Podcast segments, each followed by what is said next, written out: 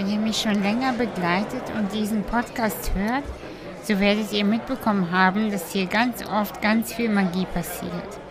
Manchmal fühle ich mich wie fremdgesteuert, das aber im guten Sinne gemeint und spreche mit Menschen, die mich verzaubern.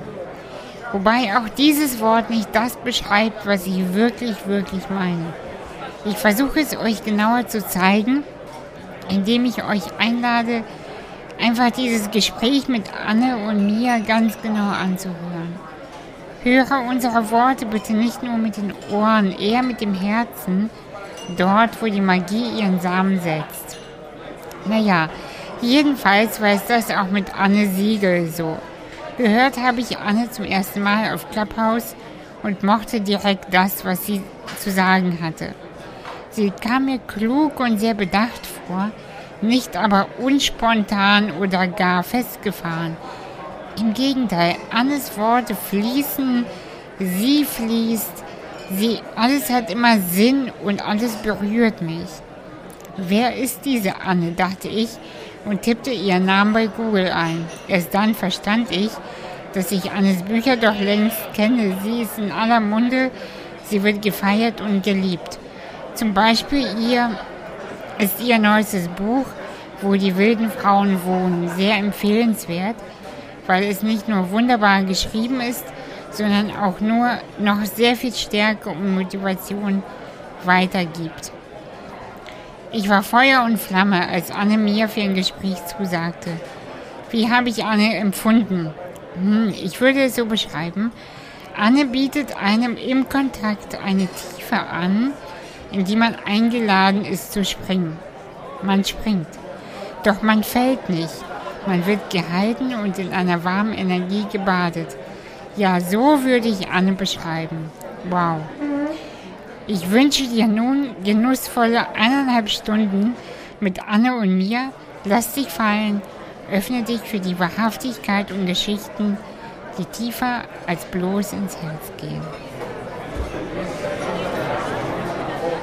Ja, dann müsstest du theoretisch, bei dir müsste es aber auch knacken, weil du das ja auch aufnimmst und dann legst du einfach nur diesen hohen Peak, Knackgeräusch unter Knackgeräusch und dann hast du den perfekten Schnitt. Das ist der Trick daran, okay?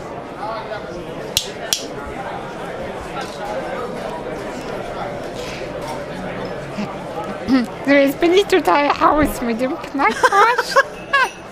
Ach, naja gut, aber jetzt hast du quasi, das ist dein Referenzton, nennen wir das immer beim Radio. Genau. Und danach kannst du sowieso alles schneiden, wie du willst, weil den Ton hast du jetzt. Aber weißt du was? Ab jetzt find, sind wir synchron. Genau, aber jetzt, das finde ich umso witziger. Solche Situationen, dass irgendwas kommt und ich auf einmal denke, äh, äh, ach so, ja, ich sollte sie jetzt begrüßen, vielleicht.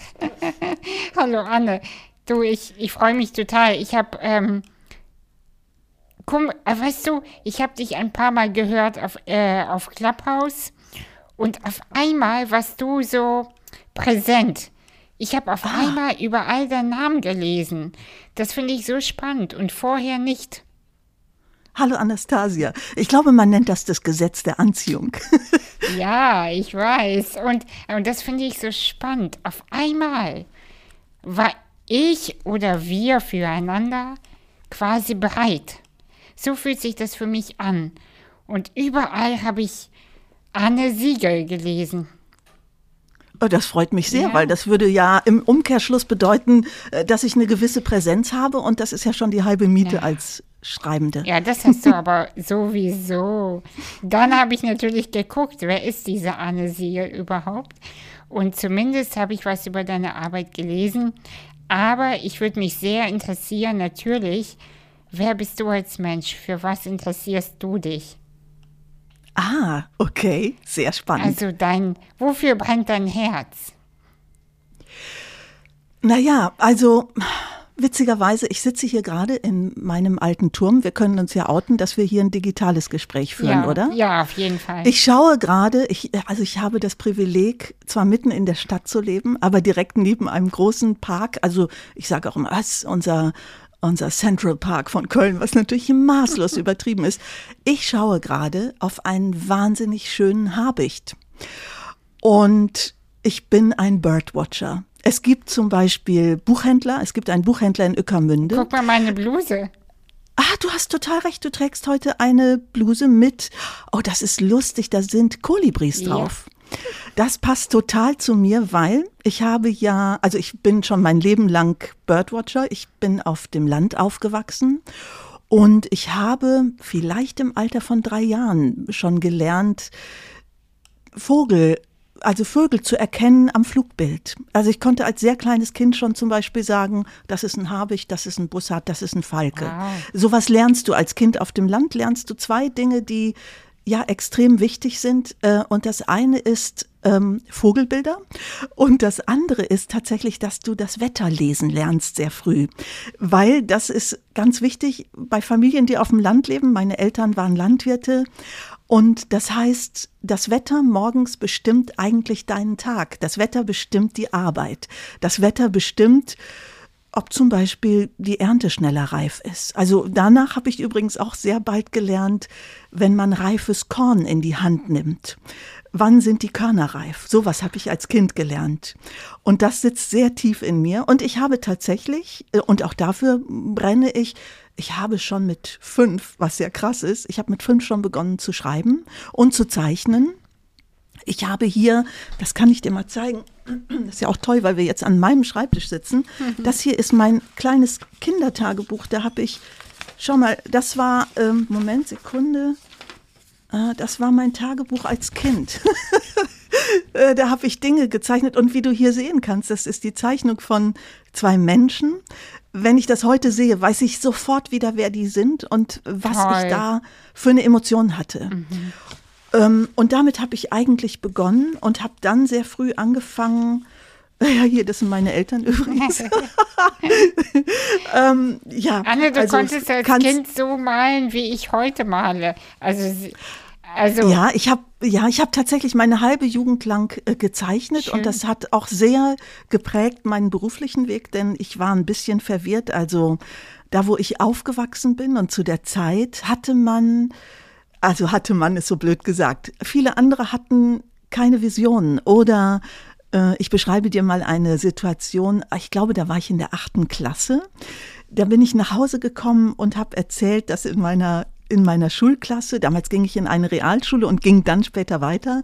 Ah, ich war so ganz verwirrt und sagte, ah, hm, ja, alle Mädchen in meiner Klasse, also interessanterweise sagte ich alle Mädchen, nicht alle Jungs, alle Mädchen in meiner Klasse wollen Rechtsanwaltsgehilfin oder Arzthelferin werden. Also es war im Grunde genommen etwas, wo man hingepusht wurde. Mhm. Und ähm, dann sagte ich so, äh, also äh, meint ihr, ich sollte Arzthelferin werden? Und da guckte mich meine Großmutter, die mich sehr geprägt hat, ganz streng an, eine sehr kluge Frau und sagte, ich muss das kurz auf Platt sagen, ich bin mit Plattdeutsch aufgewachsen. Schau, wirst du dann kelkisch ob die Rezeptblöcke malen? Also willst du denn dann die Kerlchen auf die Rezeptblöcke malen? Und damit habe ich an dem, bei dem Mittagessen in der achten Klasse, mhm. als ich nach Hause kam aus der Schule, da habe ich sozusagen die Erlaubnis bekommen, dass ich weitergehen kann. Und das ging bei mir wirklich zum Schluss sogar bis noch zu einer Promotion sozusagen. Also immer die Erlaubnis, weiterzulernen, weiterzumachen. Und ich habe schon als ganz junger Mensch wahnsinnig viel geschrieben. Ich habe tatsächlich Tagebücher, ja, wie du, wie du siehst, pardon, ich muss mal kurz wie du siehst, seit ich fünf bin. Und also ich habe tatsächlich dicke Kisten mit Tagebüchern. Also, aus, also bis heute. Wow, ich habe gerade ganz, ganz viele Fragen auf einmal. Also ja, und interessanterweise habe ich erst viel später angefangen, Bücher zu schreiben. Also so, da kommen wir, glaube ich, zu deiner Frage zurück. Mhm. Und äh, aber noch mal kurz, ähm, du hast ja eben Plattdeutsch gesprochen. Äh, wie, wie kommt das? Wo kommst du genau her? Ich komme aus dem Tecklenburger Land und das ist wichtig und schön, dass ich dir das mal äh, in deine Hamburger Wohnung hinein sagen ja. darf, weil mein erster Verlag war ein österreichischer Verlag und die haben geschrieben, Anne Siegel stammt aus Norddeutschland. Also aus Sicht Hohenems ist das sehr norddeutsch, aber natürlich dir als Norddeutsche könnte ich gar nicht sagen, dass ich aus Norddeutschland komme, weil das ist gerade an der Grenze, das liegt an der Grenze zwischen Nordrhein-Westfalen und Niedersachsen. Ich komme aus einer ganz kleinen Bauerschaft, also vielleicht hat das auch etwas ausgelöst, was mich ja beruflich sehr begleitet, die Liebe zu Island. Mhm. Man konnte bei uns echt weit gucken. Das hieß auch als Kind, ja, da waren, also der Hof meiner Eltern lag sozusagen so ein bisschen versprengt in der Gegend. Tecklenburg ist zwar eine Bergstadt in unserer Nähe, die sah man da, aber meine Kinderwelt war eigentlich so, ja, dass da erstmal weit und breit keine anderen Häuser waren. Also da gab es einen Hof gegenüber und meine Großmutter hatte einen Kolonialwarenladen bei uns auf dem Hof. Also meine Familie hatte ganz viel zu tun mit in die Welt zu gehen und zurückzukommen. Mhm. Ähm, also mein Urgroßvater war in Brasilien, hat da sein Geld gemacht und hat im Grunde genommen, als er zurückkam ins Tecklenburger Land, diesen Kolonialwarenladen schon gegründet. Und apropos in die Welt gehen, großer Sprung. Ich komme nochmal auf deine Kolibri-Bluse zurück. Ich habe ja vier Jahre in San Francisco oder viereinhalb fast gelebt und ähm, ich fand das sehr lustig, weil die Kolibris, ich habe die wahnsinnig geliebt als Birdwatcherin. Und dann sagte ich immer, Mensch, das ist ja verrückt, bin ich wirklich auch noch eine Vogelflüsterin, weil immer kamen die Kolibris in meine Nähe. Also wenn ich mit meiner Clique unterwegs war, die kamen immer und dann lachten alle und sagten, ja, Anne, also entschuldige, aber die gehen auf Rot. Du hast rote Haare. Das heißt, meine Haare haben wirklich die Kolibris angezogen, die ich sehr geliebt habe ja. und immer noch liebe. Ja. ja, witzig. Also, weißt du, es kann natürlich ein kleiner Zufall sein, dass ich diese Bluse heute angezogen habe, aber ausgesucht von 30 Blusen. Ich liebe nämlich extravagante Blusen und ich habe sehr viele Blusen und Kleider auch, die sehr schön sind und ich habe mich heute Morgen für diese entschieden entschieden. Und wie schön, das kann, wie äh, schön. Äh, und das sind, weißt du, das sind Zufälle, vielleicht, aber vielleicht auch nicht.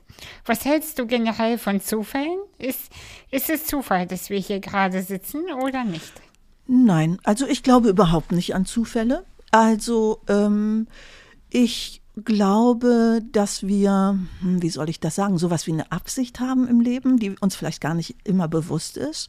Ich glaube daran, dass wir sowas wie einen starken inneren Kern haben, der auch ausstrahlt. Und insofern glaube ich, also nee, Zufälle, nee, es ist das wirklich, ich glaube, das ist das Gesetz der Anziehung.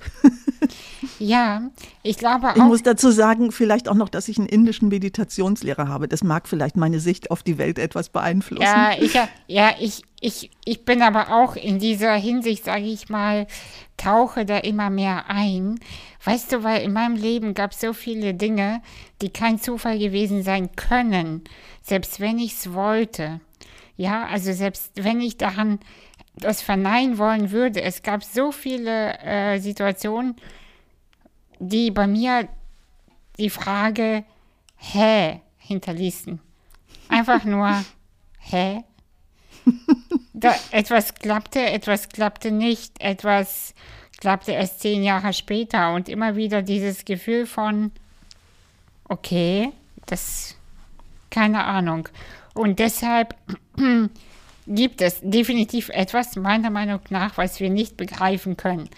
Und, ja, da äh, glaube ich auch sehr fest dran. Und ich suche aber immer noch nach der Erklärung, worum geht's? Worum geht's? Worum geht's, Anne? Was meinst du in unserem Leben allgemein? Ich beantworte dir das sofort, Anastasia. Ich sehe nur gerade, weil ich so abgelenkt bin durch deine wahnsinnig schöne Bluse, die wirklich toll ist. Also ich finde das ja auch in Zeiten von Corona herrlich, wenn Menschen sich schön anziehen. Das ist ja noch viel wichtiger. Ich höre mich sehr gut, aber ich sehe gerade den Pegel hier in meinem Soundprogramm und der Pegel ist lausig niedrig. Ich würde den gerne gerade mal eben höher setzen. Mhm. Ich habe hier ein neues Mikro, mit dem ich noch nicht so ganz vertraut bin und ich glaube, ah, warte mal kurz. Ich probiere das hier.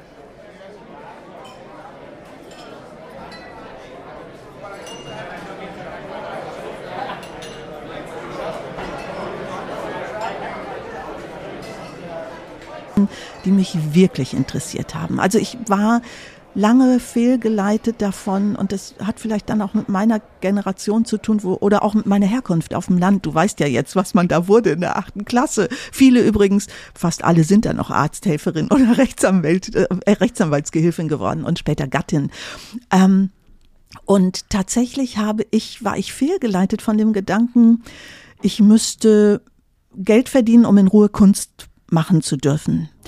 Anstatt wirklich meiner Begabung nachzugehen. Und äh, ich habe dadurch, also dadurch, dass ich viel mit Kamera, also wirklich habe mit großer Jumatik angefangen, mit so einem Riesenteil, ja, wo man ein bisschen Muckis brauchte. Und äh, ja, ich habe auch Kommilitonen getriezt damit. Also ich hatte eine Freundin, hier geht ein herzlicher Dank nach Jahren an Regina. Regina musste, die hatte nämlich ein Kombi und die musste dann fahren und ich lag quasi bauchlängs hinten an der, also in dem Kombi mit aufgeklappter Klappe und habe also eine Kamerafahrt damit gemacht. Ne? Sie fuhr und ich habe gedreht. Also ja, und diese Technik hat mich wahnsinnig interessiert. Übrigens, Technik hat mich immer schon interessiert. Ähm, ich habe mit 15 angefangen, ähm, Programmieren zu lernen und bin damals immer äh, dienstags abends zur Volkshochschule Längerich gefahren und habe Basic gelernt. Und alle haben mich wirklich für total bekloppt gehalten. Heute bin ich total dankbar dafür, denn wenn ich mir anschaue, wie ich Bücher plotte, dann ist das eigentlich zunächst etwas, das sehr aussieht wie ein Programmablaufplan, wenn du programmierst. Und ich habe tatsächlich Später, ich bin dann ins Bildungsmanagement gegangen, war da sehr erfolgreich, hatte einen ziemlich heftigen Unfall und hatte ganz viel Zeit nachzudenken und bin als Quereinsteigerin zunächst auch in den Journalismus gekommen und habe sehr spät, ich fand sehr spät, den Fuß gesetzt ins Radio sozusagen und habe auch da ganz schnell, also ich habe noch mit Bandmaschinen schneiden gelernt, diese, weißt du, diese Tonbänder, wo man ja endlos lange Meter hatte und also ich weiß noch, ich hatte mal einen Abend, da habe ich nur Äs aus dem Interview rausgeschnitten und hatte hinterher einen Riesenhaufen neben mir liegen am Boden des Studios. Ähm, ich bin dadurch aber also als, auch als ich zum Fernsehen kam und dann da auch noch sehr viel gelernt habe, ich also habe auch als Radio, junge Radiomacherin, hat man mich dann zum Grimme-Institut geschickt. Also ich äh, kam, landete wieder in Nordrhein-Westfalen nach ein paar Umwegen über Leipzig zum Beispiel, landete ich in Nordrhein-Westfalen, als gerade der Privatrundfunk begonnen hatte. Und ähm, ich weiß noch, dass ich da über einen Bürgerfunk gestartet bin und dann sagte, ach Mensch, also ich muss ja jetzt mal was machen, was meiner Begabung irgendwie näher liegt äh, und wollte Kulturmanagement übrigens in Hamburg ein Aufbaustudium machen. Also zweimal habe ich versucht, in Hamburg zu studieren. Erst Bibliothekswesen, da hatte ich sogar einen Studienplatz und später Kulturmanagement. Und da sagte man mir in dieser Radiostation, also ich sagte, könnt ihr mir mal das unterschreiben, dass ich hier ein bisschen mitgearbeitet habe? Das macht sich ja ganz gut, wenn ich mich für den Studienplatz bewerbe. Und dann sagten die, äh, wieso willst du das machen? Wir suchen hier eine Redakteurin. Und wir suchen eine Redakteurin, die eben ähm, beim Bürgerfunk auch arbeitet, als Medienpädagogin. Und das war super, weil ich habe mein Studium selber verdient und ich habe ganz lange in der Jugendarbeit äh, war ich tätig. Das heißt, ich habe dann damals also ich habe Computerpädagogik gemacht, ich habe einen Filmvorführerschein gemacht, so hieß der damals noch, wenn du, weißt du, diese 16 Millimeter und 35 Millimeter in diese Riesenprojektoren legen musst, also auch eine irre Geschichte. Ja, und so kam ich dann zum Radio und ähm, ich mache einen großen Bogen zurück, äh, nach, also oder vorwärts äh, zu heute. Ich habe also lange beim Fernsehen gearbeitet. Ich mache jetzt seit über 20 Jahren Radio, produziere das auch mit Leidenschaft selber. Also du bist hier quasi in meinem Tonstudio auch gerade gelandet. Und ähm, das Tolle ist aber, wenn ich ein Projekt beginne, muss ich mich nicht gleich dafür entscheiden, dass ich daraus ein Buch mache. Ein Beispiel dafür ist mein Buch Senora Gerta. Also ich habe ähm, Gerta Stern kennengelernt im Alter von 99 in Panama City. Und ich habe damals mit ihr eine Tonaufnahme gemacht, damit hat es gestartet. Aber als ich dann zu ihrem hundertsten Geburtstag nach Bad Hofgastein fuhr, wo sie ihren hundertsten feierte, eine Woche lang übrigens mit 60 Leuten aus 15 Ländern, Geil. da hatte ich, ja, da hatte ich meine Filmkamera dabei und ich habe wahnsinnig viel gefilmt. Also ich habe von Gerda Stern also ich will nicht übertreiben, Anastasia, aber 20, 30 Stunden habe ich bestimmt Filmmaterial. Oh, wow. Ja, und, und damals, also ich habe das aus so einem Instinkt oder Impuls herausgemacht. Und das war lustig, weil im Nachhinein gab das ein echt interessantes Bild. Ähm, ich habe damals sie gefilmt, wie sie beim Bridge ihre österreichischen Bridge-Kolleginnen abzockt. Äh, und das habe ich dann später im Paralleluniversum Panama auch gedreht. Das war sehr lustig, das mal so zu vergleichen. Also mhm. Gertas Spieletechnik und sie war eine sagenhafte Bridge-Spielerin. Also, ähm, und dann, also ja, ich interviewte sie fürs Radio und ähm, sie war 99, eine Immigrantin, eine jüdische Schauspielerin aus Wien, die nur durch Zufall und durch ein großes Glück und übrigens, da spielt Hamburg eine große Rolle, einen Retter fand in Hamburg im Jahr 1938. Ihr Mann war sogar ins KZ gebracht worden. Die wollten eigentlich nach Südafrika. Und die Visa wurden aber nicht mehr ausgegeben und die gerieten in die Pogromwochen in Hamburg, äh, November 1938. Und Gerda war wahnsinnig mutig und sehr patent und hat einen Helfer gefunden, von dem sie wirklich ja mehr als die, ihr halbes Leben lang nur den Vornamen wusste. Äh, und ich wollte für den WDR, habe ich mit ihr, wir haben also eine Form hier, die nennt sich Erlebte Geschichte, reines O-Tonstück, da erzählen Leute ihre Lebensgeschichte. Und ich hatte meine mein Aufnahmegerät schon ausgestellt und dann sagte ich, ja, Frau Stern, ich habe doch noch so eine letzte Frage. Jetzt sind Sie doch 99 und werden bald 100. Haben Sie noch eine Frage ans Leben? Und das war ein magischer Moment übrigens. Also wirklich ein magischer Moment in meinem Arbeitsleben bisher, weil sie sagte, als hätte sie wirklich 60 Jahre auf mich gewartet. Ja, wir haben nie erfahren, wer dieser Herr Otto war. Und als sie das sagte, Anastasia, da wusste ich, ich kann den finden. Also ich bin ah. eine gute Rechercheurin, das liebe ich übrigens auch. Das ist ja detektivische Arbeit, die du manchmal machen musst. Mhm. Und dann hatte ich tatsächlich beschlossen, ich schenke ihr das zum hundertsten Geburtstag, weil wow. ja, ich dachte, ein Mensch, der so aktiv noch im Alter ist. Die hatte damals noch ihr Kosmetikstudio, das hatte sie übrigens auch noch, also sie ist fast 104 geworden, hat wirklich noch lange gelebt. Ähm, das hatte sie noch fast bis zum letzten Tag, hat sie das betrieben ähm, und hat sich immer jünger gemacht. Also ich hatte auch Glück, das war gerade vorher aufgeflogen, dass sie sich immer jünger gemacht hatte. Und ähm, ja, ich habe tatsächlich gedacht, ich schenke ihr das zum Hundertsten und dann wurde ich auch noch eingeladen nach Bad Hofgastein und sollte die Rede halten, also was ganz irre war, weil ich kannte Gerda wirklich nur, wir hatten diese erste Begegnung und später hat sie öfter gesagt, da musste ich immer sehr drüber lachen, weil, also sie sprach natürlich in Wiener Deutsch und auch Spanisch, ein mittelamerikanisches Spanisch mit einem leichten Wiener Akzent und sehr gut Englisch. Und dann sagte sie immer, sie nannte mich immer Anne und sagte, ja Anne, also sie sagte so Sätze wie, ja Anne, findest du nicht auch bei uns, it clicked right away. das ist ja was im Englischen, im amerikanischen Englischen, was man immer nur sagt, wenn man sich total verknallt. Und aber eigentlich war das auch ein bisschen bei uns. Also ich war damals mit einer Fotografin bei ihr und die hat überhaupt nicht diese Geschichte begriffen. Ich sagte noch, boah, sag mal, ähm, Desiree, hieß sie, Desiree, das war doch eine Wahnsinnsgeschichte. Und sie so, ach, findest du? Und ich fand, das ist eine große Geschichte, die eben nicht zu Ende erzählt ist, weil Gerda hat nie erfahren, wer war dieser Herr Otto. Und ja. sie hat echt eine Menge unternommen, um das herauszufinden, von Panama aus. So, dann bin ich nach Bad Hofgastein gefahren. Das war auch der einzige Moment, wo ich Gerda je sprachlos erlebt habe, wie ich da stand und sagte, ja, jetzt kommt mein Geburtstagsgeschenk. Also ich glaube, es ist Otto Detmers, ein Räder. Ähm, und ja, an, am dritten Tag dieser einwöchigen Feier in Bad Hofgastein am dritten Tag dachte ich, boah, Siegel, also ich sag du und Siegel zu mir, Siegel, wenn du daraus kein Buch machst, dann wirfst du dir das für den Rest deines Lebens vor. Also es war klar, hier gibt's einen großen Stoff, der ist noch nie erzählt worden. Und tatsächlich war es in Gertas Leben auch so, dass eine Menge Leute hinter ihrer Story ja regelrecht her waren und sie hat denen aber nie vertraut. Ich würde nicht sagen, dass sie misstrauisch war, aber ich bin da immer sehr klar. Ich habe dann am dritten Tag gesagt, können wir uns in der Bibliothek treffen, ganz formal sozusagen in diesem ganz schicken Fünf-Sterne-Hotel, wo ich eingeladen war. Da war ich damals sehr dankbar für, denn zu der Zeit war ich echt pleite. Mhm. ähm, und ähm, da habe ich gesagt, Gerda, ich würde gerne mit Ihnen, äh, ich würde so gerne Ihre Biografie erzählen. Ist das für Sie okay? Und ich möchte mit Ihnen jetzt einen mündlichen Vertrag machen. Was wollen Sie von mir? Was will ich von Ihnen? Und das war im Grunde genommen der Beginn. Und sie war eine gute Geschäftsfrau. Ich glaube, das hat ihr wahnsinnig gut gefallen, dass ich da total unbestechlich war, dass sie mich da nicht manipulieren konnte. Und wir waren da also ich würde mich nicht mit ihr vergleichen wollen, aber es gab tatsächlich eine Form, wo wir sehr auf einer Augenhöhe waren und da ähm, hat sie mir ganz viel Freiheit gelassen. Also wir haben, ich habe immer noch, übrigens, ich habe neben dem Filmmaterial auch noch ganz viel Material, wo wir nächtelang telefoniert haben. Also ich war viel in Panama, aber immer wenn ich hier war, ich habe oft nachts geschrieben an dem Buch. Ähm, und dann habe ich immer Nachtgespräche mit Gerda geführt. Gerda hat wahnsinnig gerne telefoniert, auch sehr lange. Gerda hat so viel Geld ausgegeben fürs Telefonieren, dass tatsächlich manchmal der Typ von der ähm, panamaischen Telefongesellschaft anrief und sagte, äh, Donja Gerta, Ihre Rechnung ist 290 Dollar, geht das mit rechten Dingen zu? Und dann sagte Gerta, aber ich bitte Sie, ich habe eine Cousine in Wien und einen Cousin in Miami und so.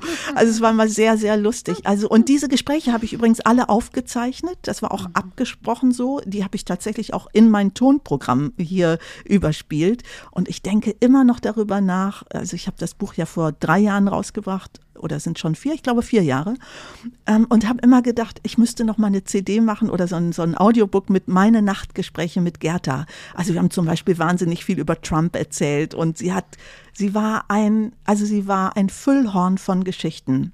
Toll. Und als die Biografie fertig war, also ich habe sie dann oft angerufen zwischendurch. Ich hatte zum Beispiel, ich bin dann sehr instinktgetrieben. Also das Haus, in dem sie und ihr Mann damals waren und untergekommen sind in Hamburg, die wollten nur ihre Visa dort abholen. Ähm, ich habe immer, also es war im Krieg zerstört worden. Äh, das äh, ist in der ich muss mal jetzt, lustig, ich lese meine Bücher ja so selten nochmal. Ähm, ach, sag mal, wie heißt denn ich fülle das nachher, äh, äh, wo es rechts zum, ähm, ah, entschuldige, ich habe gerade echte Wortfindungsstörungen.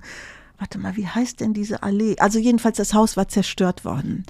Und ähm, die, ich habe immer ein Kino gesehen und ich konnte das nicht mir nicht erklären. Und ich weiß noch, ich war im Archiv bei Harpak Lloyd, ähm, weil sie ist über Umwege, der Typ hat ihnen äh, also Karten für ein Schiff gegeben und hat gesagt, also ich kann Ihnen nicht helfen, nach Südamerika zu kommen, äh, ich kann Ihnen nicht helfen, nach Südafrika, pardon, zu kommen, aber ähm, äh, hier nebenan ist die Botschaft von Panama und die nehmen noch Leute auf. Also ich kann Ihnen quasi Visa vermitteln und es war abenteuerlich, weil der durfte das nicht. Wir wissen heute, dass Otto Detmers vier Familien mindestens, jüdische Familien gerettet hat und ich war im Jahr, nachdem das Buch fertig war, mit seinen Nachfahren bei Gerta. Das war sehr, sehr spannend.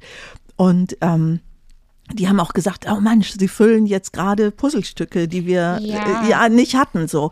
Und ähm, ich weiß noch, wie ich aus dem Archiv kam, äh, weil wir wollten herausfinden, mit welchem Schiff sind die da hingekommen. Also der hatte denen zum Beispiel gesagt, nachdem Moses, ihr Mann, aus dem KZ freigekommen ist, mit seiner Hilfe übrigens, wenn sie es schaffen, in Boulogne-sur-Mer in der Nacht vom Montag auf Dienstag am Kai zu stehen. Da werde ich das Schiff stoppen, das nach Südamerika geht, und da wird ein Ruderboot kommen und wird sie abholen.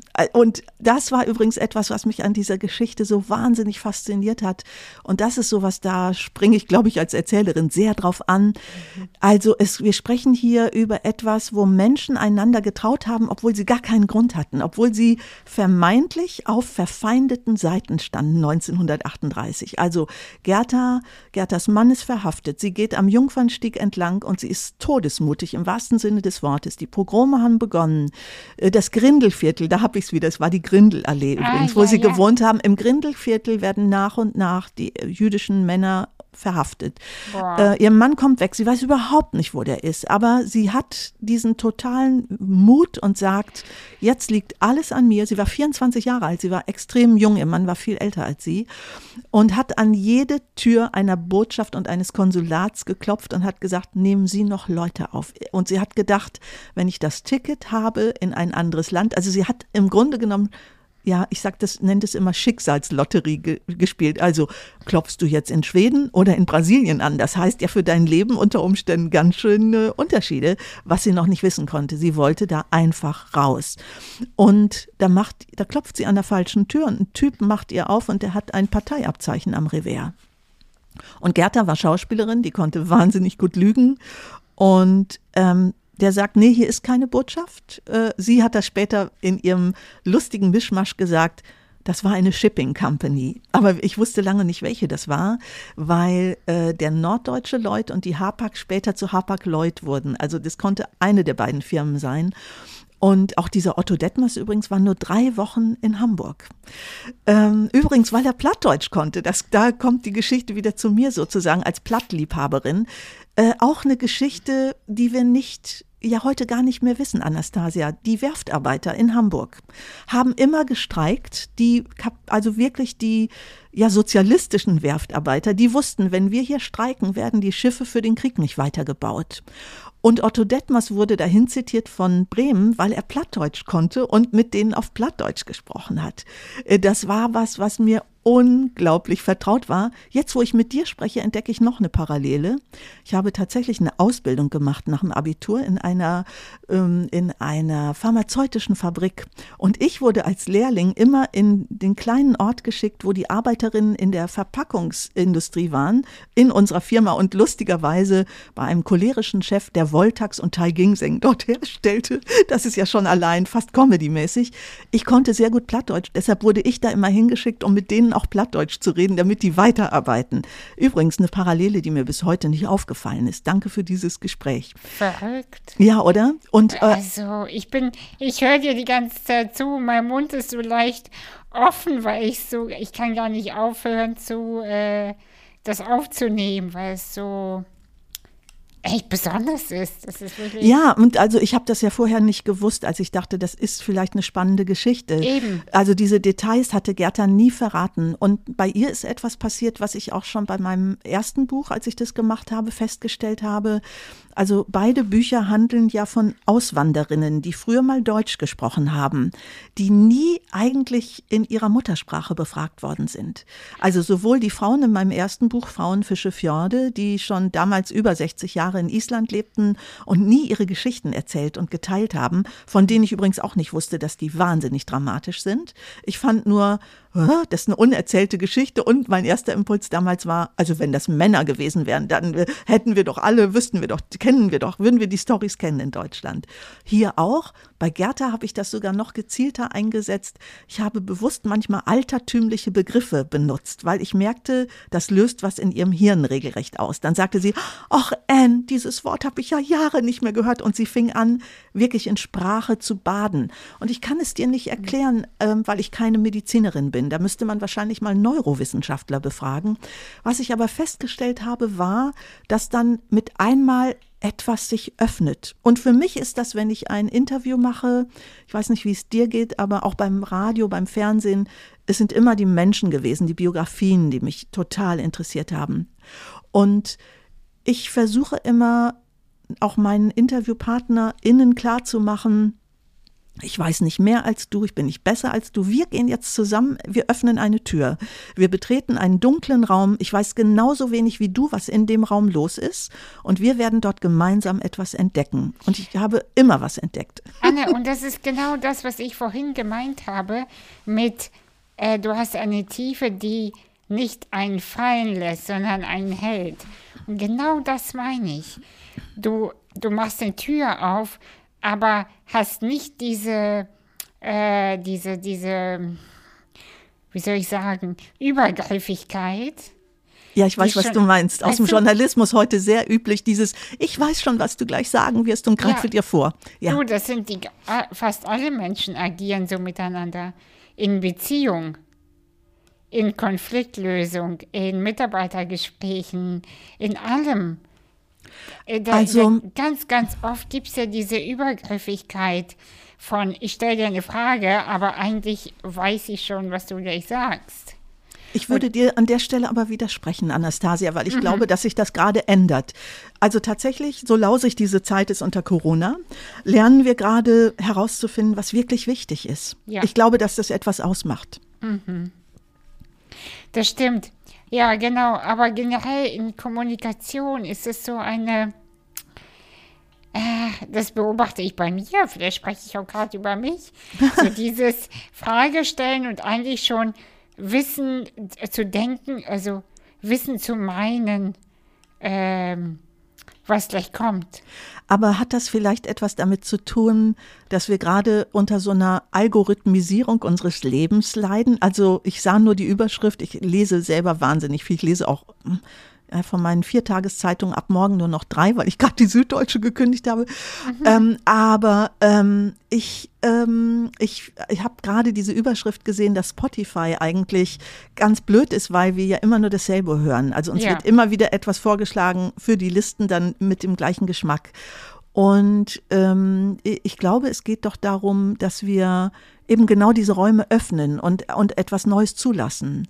Ähm, ich habe gerade äh, tiefe Debatten mit Freunden. Also ich habe das Glück, dass ein extrem guter Freund von mir Franzose ist und ein bisschen in Köln gestrandet gerade ist durch Corona, weil der sonst äh, im Ausland lebt. Der lebt in Singapur und Tel Aviv und für unsere Freundschaft ist es super. Wir gehen morgen wieder spazieren und ähm, ich liebe das mit dem zu debattieren, weil es darum geht und das ist in Frankreich hat es ja eine ganz andere Kultur.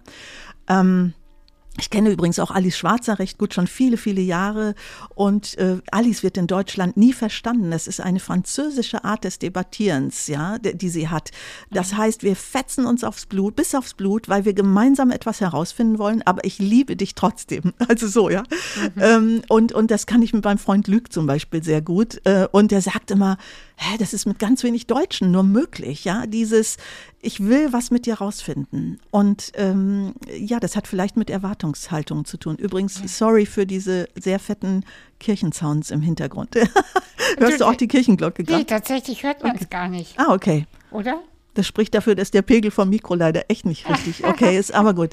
Ähm, ja, und ich glaube aber, dass es Menschen gibt, äh, die gerade das wirklich bemerken, weil korrigier mich, wenn ich damit nicht richtig liege. Leben wir nicht eigentlich in einer Zeit gerade, wo wir wahnsinnig genau herausfinden müssen, was wirklich wichtig ist? Total. Aber ich, hab, ich persönlich freue mich sehr, weil ich diese Sehnsucht schon als Kind hatte. Ich habe mich schnell gelangweilt in Oberflächlichkeiten und habe immer gedacht, worum geht es denn wirklich? Und deswegen freue ich mich gerade besonders, wenn Menschen sagen, oh, ich, mir es nicht so gut, ich begreife aber neue Dinge, denke ich immer, sehr gut. Also ich freue mich über den Wandel, der gerade, weißt du, die Schale, die gerade so aufplatzt und Dinge rauskommen, die alte Scheiße sozusagen, und was Neues aber reinkommt. Und äh, ich finde das gut. Das freut ja. mich, ja, ja. Mhm.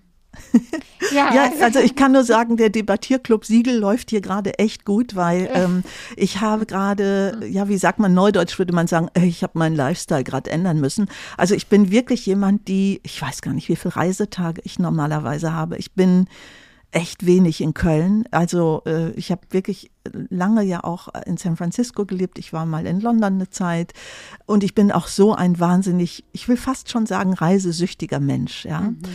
Ähm, also als ich das erste Mal wieder gereist bin, habe ich wirklich fast geheult. So wie letzte Woche, als ich das erste Mal wieder in eine wirklich tolle Ausstellung gegangen bin. Ich saß im Kunstraum, wo lauter Andy Warhol-Bilder um mich herum waren und ich merkte mit einmal, wie ich gerührt war. Und das lag übrigens, deshalb habe ich eine tolle Gesprächspartnerin mit dieser tollen Bluse hier gerade. Es lag nicht nur an den tollen Kunstwerken, sondern Endlich sah man mal wieder gut gekleidete Menschen in der Kunstausstellung.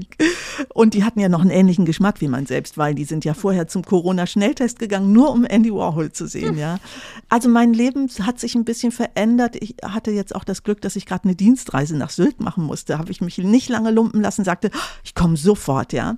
Aber ähm, ich bin für meine Verhältnisse extrem viel in Köln und das führt dazu, dass in meinem Freundeskreis und in meinem Umfeld die Leute wissen, Anne kann gerade nicht weg. Also ich treffe, also ich weiß gar nicht, ob man das offen sagen darf unter Corona, aber ich, äh, ich habe viel Besuch, also dann auch immer unter den üblichen Bedingungen. Ich koche wahnsinnig gerne. Ich bin ein extrem häuslicher Mensch plötzlich geworden. Also ja, ich laufe auch jeden Tag so meine fünf Kilometer, aber äh, ich wundere mich selber, ja, darüber. Äh, so. Und übrigens, mhm. diese Zeit hat auch dazu geführt, äh, dass ich tatsächlich meinen äh, Meditationspodcast gemacht habe, den ich auf zehn Folgen beschränke, weil ich mit einmal gemerkt habe, tatsächlich, dass mich auch viele Briefe ereilten. Ich habe immer mal in Interviews das geäußert oder manchmal bei Lesungen erzähle ich davon, dass ich zum Beispiel meditiere nach einer bestimmten Technik und ich habe das Gefühl, dass Menschen danach gerade ein großes Bedürfnis haben, dieses, ja, irgendwie eigentlich nur ihren inneren Puls zu beruhigen. Und das ist eine relativ einfache Technik, die machst du zweimal 20 Minuten am Tag und die ist sehr, sehr effektiv. Und ich würde wahrscheinlich ohne diese Technik gar keine Bücher schreiben, weil die meine inneren Räume auch öffnet. Ich habe ich hab deinen Podcast heute Morgen entdeckt beim Frühstück und ich habe äh, die erste Folge angemacht und ich werde gleich äh, weiterhören auf jeden Fall und werde auf äh, die das in den Shownotes natürlich erwähnen.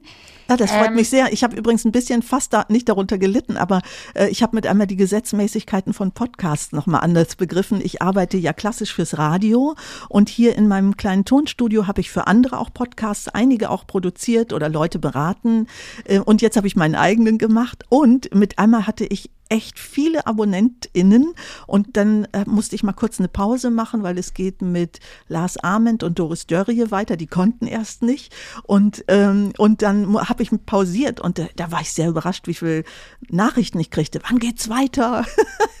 man muss du. genau wissen, worauf man sich da einlässt. Deshalb habe ich großen Respekt vor dir, dass du das so konsequent auch durchziehst. Toll.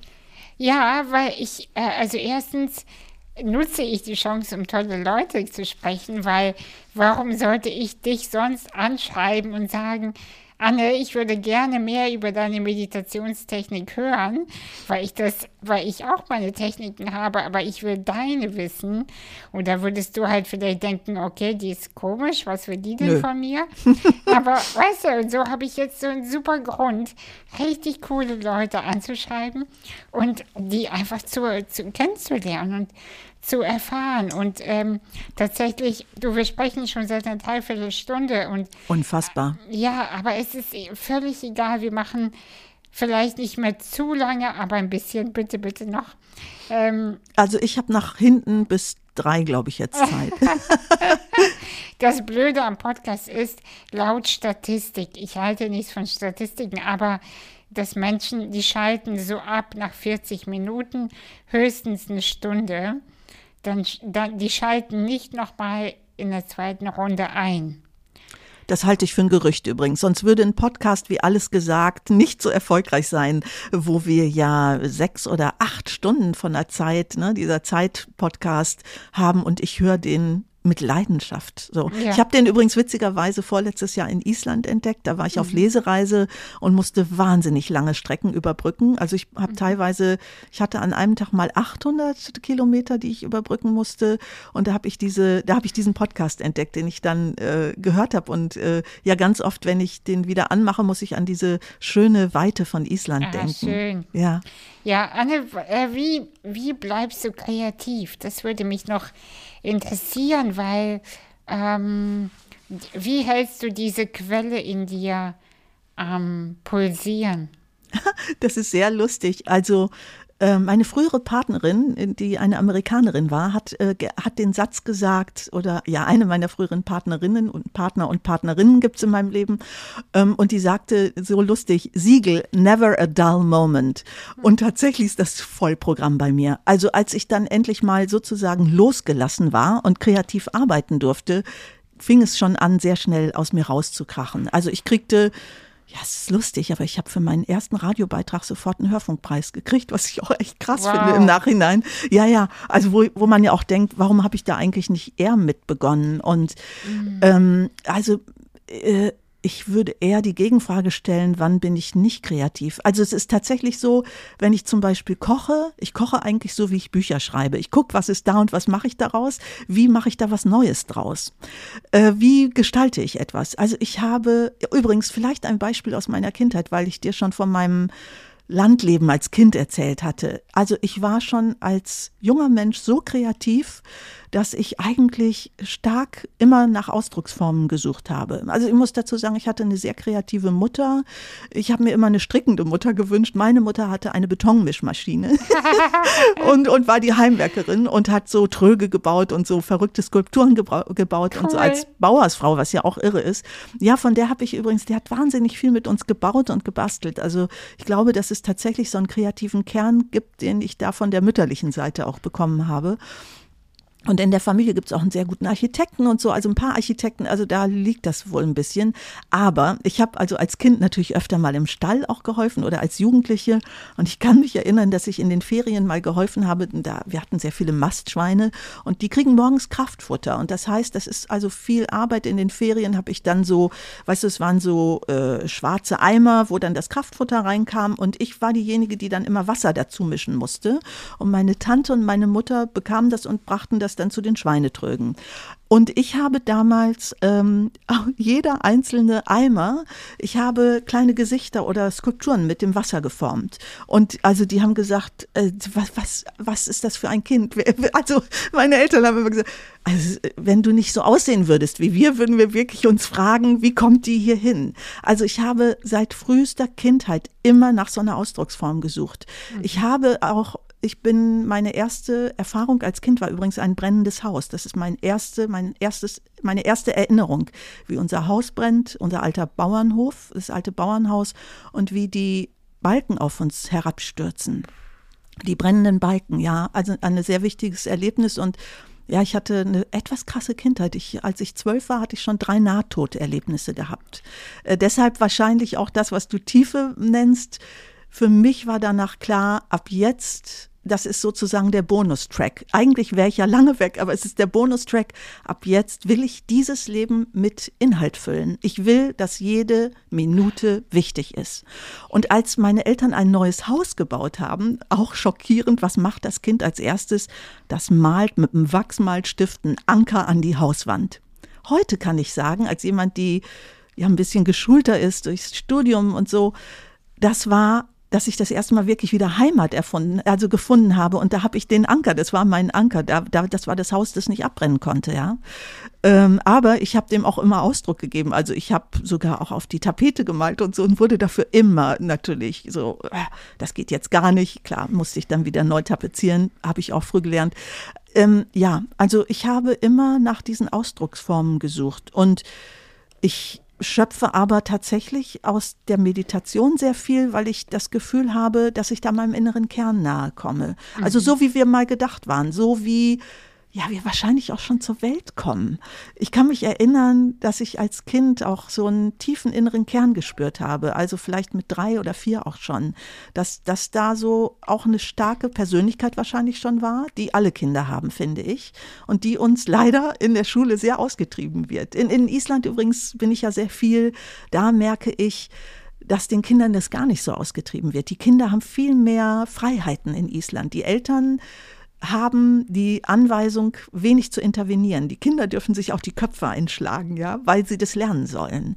Da habe ich immer das Gefühl, dass denen dieser Kern noch sehr viel mehr gelassen wird. Mhm. Oh Mensch, ich spreche so viel. Stell doch mal wieder eine Frage. Na, ich, weißt du, ich habe gerade erfahren, warum wir uns begegnet sind. Weil ich auch eine Nahtoderfahrung hatte. Okay. Ähm, vor fünf Jahren. Und ich habe früher oder vorher, so würde ich sagen, immer rumgeeiert. Ich fühlte meinen Kern, aber ich habe immer auf die Erlaubnis gewartet. Sag mir, dass ich das darf, sag mir, dass ich gut bin, sag mir, dass ich schön bin, sag mir, dass ich äh, alles, ne? Und wow. nach, nach dieser Erfahrung habe ich, ich bin aufgewacht, wirklich, und ich wusste, ab jetzt keine Kompromisse mehr. Wahnsinn, Wahnsinn. Ab jetzt lebst du, und zwar nach deiner eigenen Regel. Und bist du glücklicher heute?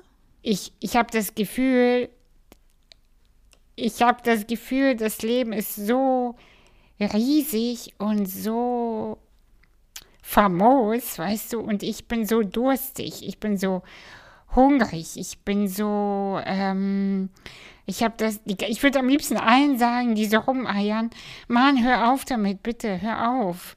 Aber ich merke, ich lerne gerade auch, ich kann niemanden retten, ich kann niemanden halten. Ich muss mich auf mich fokussieren, weil ich, ich bin für was Größeres hier. Also es hört sich jetzt auch so pathetisch an. So, nee, finde ich gar nicht. Ich finde das total logisch. Und übrigens, das erinnert mich an etwas. Lustig, komme wieder auf Hamburg. Äh, wie gesagt, als ich dann erstmal losgelassen ward, sozusagen, ab da fand ich auch die Produkte, die ich mache, also ich bin dann nicht mehr so kompromissbereit wie zum Beispiel auch als junge Journalistin. Genau. Ich habe ja vor einigen Jahren auch ein Buch gemacht, Die Ehrwürdige, über die erste Gelehrte im tibetischen Buddhismus. Und ich habe von Kelsang Wangmo ähm, etwas gelernt, was die tibetischen BuddhistInnen auf jeden Fall anders beherzigen als wir. Das wird immer bei uns so komisch umgeformt. Und ich komme deshalb auf Hamburg, weil sie hat darüber einen Vortrag im Tibethaus in Hamburg geführt, ah ja, wo ich, ich sie auch begleitet habe. Ein toller Ort übrigens. Und zwar äh, das Mitgefühl, wie wir das immer sehen, dieses da verlieren wir uns und ah, der andere ist so wichtig. So sehen es die Buddhisten überhaupt nicht. Die Buddhisten ähm, und Buddhistinnen haben tatsächlich da eine viel krassere Haltung. Also die sagen tatsächlich, ähm, du musst erkennen, wann du nicht mehr ins Karma des anderen zum Beispiel eingreifen darfst. Und es ist viel wichtiger, dich abzugrenzen. Also die arbeiten teilweise sogar auch mit schwarzer Magie. Zum Beispiel die Frauenklöster haben ganz viel, das also ist auch ein Kapitel von einer großen buddhistischen Nonne, im, äh, die hat mir das auch geschenkt, was ich toll fand. Ähm, von Tenzin Palmo ist ein Kapitel in diesem Buch, Die Ehrwürdige, wo sie beschreibt, dass sie so Fratzenskulpturen um die Klöster herum schon früher gemacht haben, die Frauenklöster, um böse, tatsächlich böse Menschen auch abzuschrecken. Und die, das eigentliche Mitgefühl heißt viel stärker im buddhistischen Sinne, dich abzugrenzen. Das heißt, äh, deshalb komme ich gerade drauf bei dem, was du sagst, Anastasia. Ähm, also das heißt, ich bin ab hier nicht mehr zuständig. Ich kann dir nicht mehr helfen, ein glücklicher Mensch zu werden. Ich kann sagen, ich habe hier ein paar Tools, bedien dich, ähm, aber den Rest musst du selber erfahren. Und ich selber finde das ganz toll. Mir ist das immer wichtig, wenn es, glaube ich, in all meinen Büchern, und ich schreibe gerade Nummer 10 in zehn Jahren, wenn es eine Überschrift gäbe in meinen Büchern, dann ist das Zuversicht. Und das ist auch etwas, äh, ja, äh, Senora Gerta, Gerta Stern ist da, glaube ich, ein wirkliches Beispiel für. Gerta hatte lustigerweise ganz ähnliche Tools im Leben wie die tibetischen Nonnen, wo ich dachte, hä, das gibt's doch nicht. Jetzt sitze ich hier bei einer alten Dame in Panama, ähm, die dann ja auch noch übrigens erlebt hat, den Erfolg dieses Buches und auch noch einen Nationalorden in Panama kriegte und wahnsinnig lustig und schrullig war und dann, nachdem das Buch fertig wurde, auch meine Freundin wurde. Also ich habe die danach auch noch oft besucht. Danach begann erstmal unsere Freundschaft richtig, weil ich da wirklich eben auch sehr unbestechlich bin als Biografin. Aber Gerta hatte hatte so wahnsinnig natürlich mit ihrer rasenden Lebenserfahrung, mit dann fast 104, ja, die hat so, so viel auch jungen Menschen beibringen können. Die war eine wahnsinnig gute Ratgeberin in meinem Leben. Auch in Liebesdingen war Gerda unschlagbar als Ratgeberin, ja. Ja, das ist großartig und ich glaube einfach, wir brauchen Menschen, die uns begleiten, aber Menschen auch, die dann wieder gehen, damit man dann wieder lernt, also das, was man von ihnen lernt, ähm, auch ins Leben bringt. Weil ganz viele äh, oder ich, ich Ach, das ist auch so ein Ding von mir. Ich schiebe das immer so auf die gro große Masse, dabei spreche ich von mir. Ähm, ich, ich sauge immer auf, aber ich vergesse es dann zu verkörpern. Und ich glaube, diese Verkörperung von der Weisheit, von was man aus den Wurzeln schöpft und von oben bekommt, dass man das aus der Mitte heraus in die Welt bringt. Das ist für mich mein persönliches ähm, Energieumlauf geworden. Mhm. Und seit ich das begriffen habe, bin ich nicht mehr aufzuhalten. Oh wow, wie spannend. Ich habe gerade so ein bisschen schmerzerfüllt geguckt, wahrscheinlich bei dem, wo du sagtest, wir müssen die auch wieder loslassen. Also tatsächlich ist gerade ein guter Freund von mir gestorben, schrägerweise übrigens auch in Hamburg. Also ähm, Norbert war der Konsul von Island und ein, ein wirklich ein wichtiger Mensch in meinem Leben, der ist zu einem mhm. väterlichen Freund geworden. Wir haben uns mhm. verrückterweise vor vielen Jahren durch eine Lesung kennengelernt. Also er hat mich eingeladen zu einer Lesung, da ist der größte Islandverein in Hamburg und ich habe ihn immer den Sprossenkönig genannt, weil weil er tatsächlich die, einen großen Sprossenzuchtbetrieb hatte und jetzt gerade gestorben ist. Und äh, das ist etwas, was mir gerade sehr zusetzt. Die letzten Tage war ich echt melancholisch und äh, ja, habe viel geweint und ja, dann denkst du natürlich darüber nach. Äh, klar, also man wird ja auch älter und das gehört ja auch zum Leben dazu, dass Menschen um einen herum sterben. Ähm, und das ist natürlich immer die Frage, was für eine Energie von diesem Menschen, der gerade gegangen ist, nehme ich mit. Und ich bin gleichzeitig wahnsinnig dankbar, dass wir so eine tiefe Freundschaft haben konnten. Und der war dabei unheimlich lustig. Also äh, zum Beispiel, äh, wir haben ja, ich habe ja jetzt verrückterweise viel mehr über Senora Gerta als über mein aktuelles Buch, wo die wilden Frauen wohnen, gesprochen. Also ich habe eben Island als Thema gehabt und habe das immer noch verrückterweise, da finde ich immer noch Geschichten.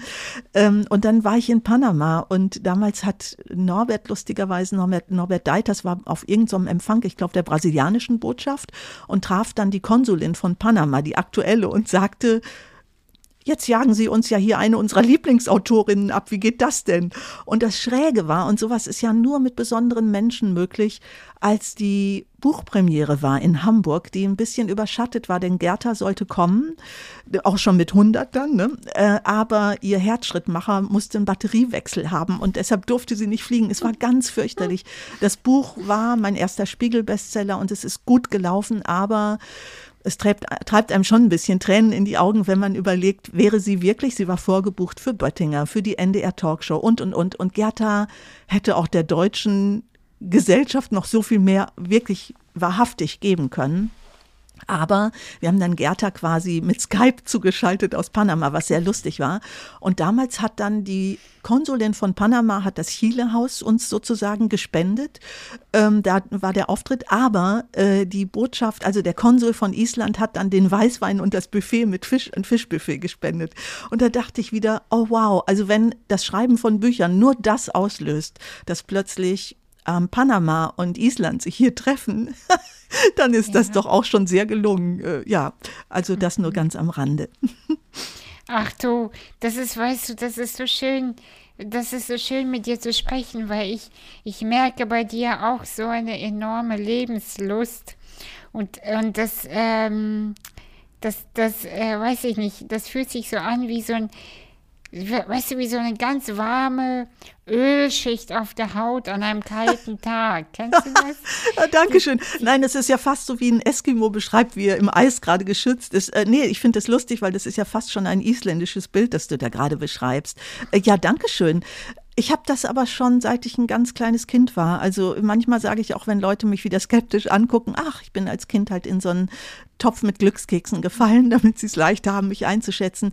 Seit ich denken kann, und das ist natürlich in meinem Erwachsenenalter dann noch präsenter geworden, ich bin ein grundfröhlicher Mensch. Ähm, und ich bin immer schon irgendwie relativ fröhlich auch durch die Straßen gegangen und äh, ich wurde immer skeptisch dafür angeguckt, so, wieso hat die gute Laune? Und äh, in, in San Francisco haben wir das immer The German Grumpiness genannt, ja.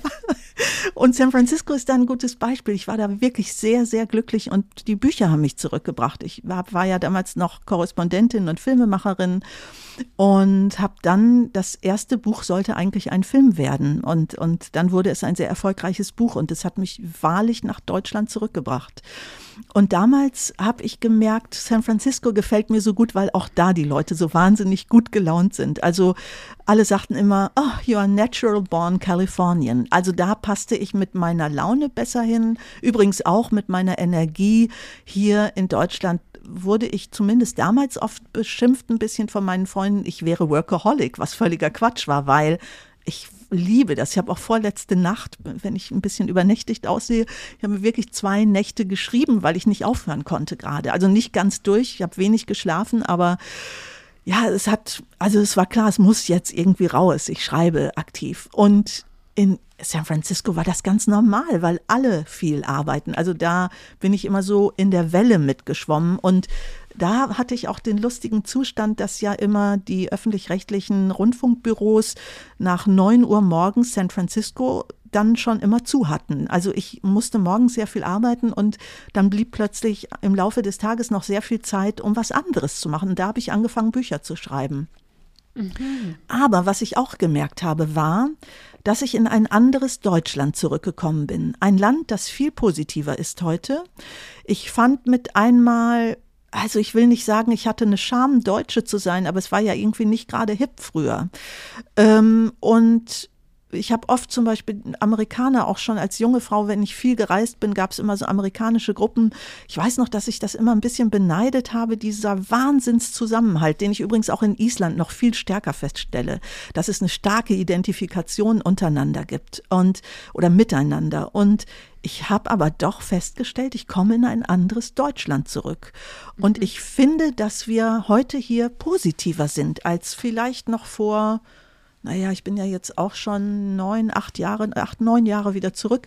Aber so vor 20 Jahren war das hier viel mehr Grumpiness, ja. Und gut, die Welt hat sich geändert. In Amerika hat sich auch viel geändert unter Trump natürlich. Mhm. Ähm, und letztlich finde ich heute auch, ich schreibe ja gerade wieder was über einen Politiker.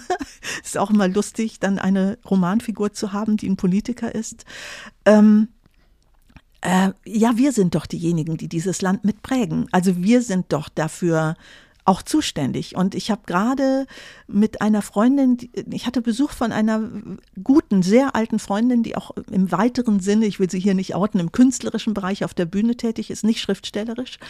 Und die hat eine Wahnsinnswut gehabt. Und ich habe irgendwann gesagt, also ja, du kannst jetzt weiter über die Politik motzen, aber wenn ich etwas begriffen habe, zum Beispiel in Island, warum das Land nach der Finanzkrise so wieder auf die Füße kam, dann lag es daran, dass Leute, die nicht Berufspolitiker waren, in die Politik gegangen sind.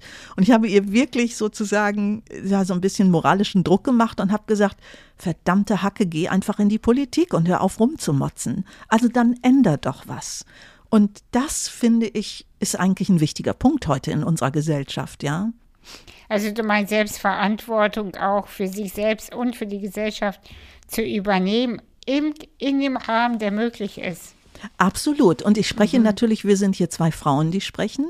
Also wir müssen, glaube ich, wir lernen das ja jetzt in unseren Generationen. Du bist ja noch eine andere Generation als ich, aber wir lernen doch auch erstmal wirklich gute Netzwerke zu bilden. Ja. Ich glaube, ich habe mal irgendwann gesagt, mein wahrer Reichtum sind meine Freunde. Ich glaube, behaupten zu können, dass ich ein extrem gutes Netzwerk habe, das auch über Grenzen geht. Also gestern rief mich eine Freundin aus Island an, die auch Autorin ist, die Hilfe brauchte mit einem deutschen Verlag oder, oder einem Link und wo klar war, das kommt jetzt sehr weit oben auf meinen Erledigungszettel. Das ist, da frage ich gar nicht, weil das finde ich selbstverständlich und natürlich ähm, äh, äh, ja, da, da denke ich gar nicht groß drüber nach. Aber ich finde, wir als Frauen, äh, auch gerade in Deutschland, dass wir viel konsequenter mit unseren Netzwerken sein müssen. Und zwar ohne so einen blöden moralischen Zeigefinger immer, ja. Ähm, und, und wenn wir motzen und sagen, ha, wieder alte weiße Männer, dieser Spruch, den es ja jetzt gerade tierisch viel gibt, ja, Mann, dann lieber alte weiße Frau oder was heißt denn die Konsequenz? Also muss ich nicht eigentlich die Frage stellen, zeigen wir Frauen vielleicht auch weniger auf, wenn es darum geht, was zu machen? Also ich weiß nicht, ich stelle nur wirklich die Frage, ich stelle mir diese Frage oft, ja. Ähm, und klar, wir zweifeln ganz oft und dann schreien Männer schon hier, hier. und das finde ich ganz spannend. Und ich finde, das löst sich total auf. Ich finde, übrigens auch, du hast vorhin Clubhouse angesprochen, auch da löst sich das auf. Und ich sehe das ja an meinen eigenen Lesern. Also ich habe natürlich nie eine Leserin oder einen Leser vor Augen, wenn ich ein Buch schreibe.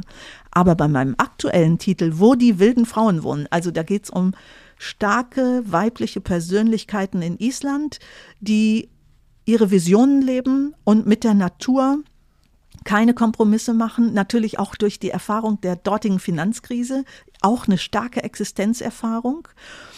Aber im Moment oder jetzt gerade fängt das an, dass Teenager zwar das Buch auch entdecken, aber die letzte große Welle, die ich jetzt hatte, waren Leserbriefe von jungen Männern zwischen, ich muss mal überlegen, 26 und 38, mhm. die sagen, Danke, dass Sie mir das leicht machen, Feminist zu sein. Danke, dass Sie dem Begriff mal dieses blöde, diesen blöden Touch nehmen. Ich schreibe da zum Beispiel auch von Männern in Island. Also da, ich habe da zum Beispiel einen Japanologen kennengelernt, der Kindergärtner wurde für ein Jahr, weil er sagt, das ist doch wichtig, dass Kinder ähm, dass die auch ein anderes Männerbild kriegen. In ja. Island ist für Männer, die sagen, sie sind Feministen, weil sie sagen, aber dann geht es uns doch auch besser, wenn es den Frauen gut geht.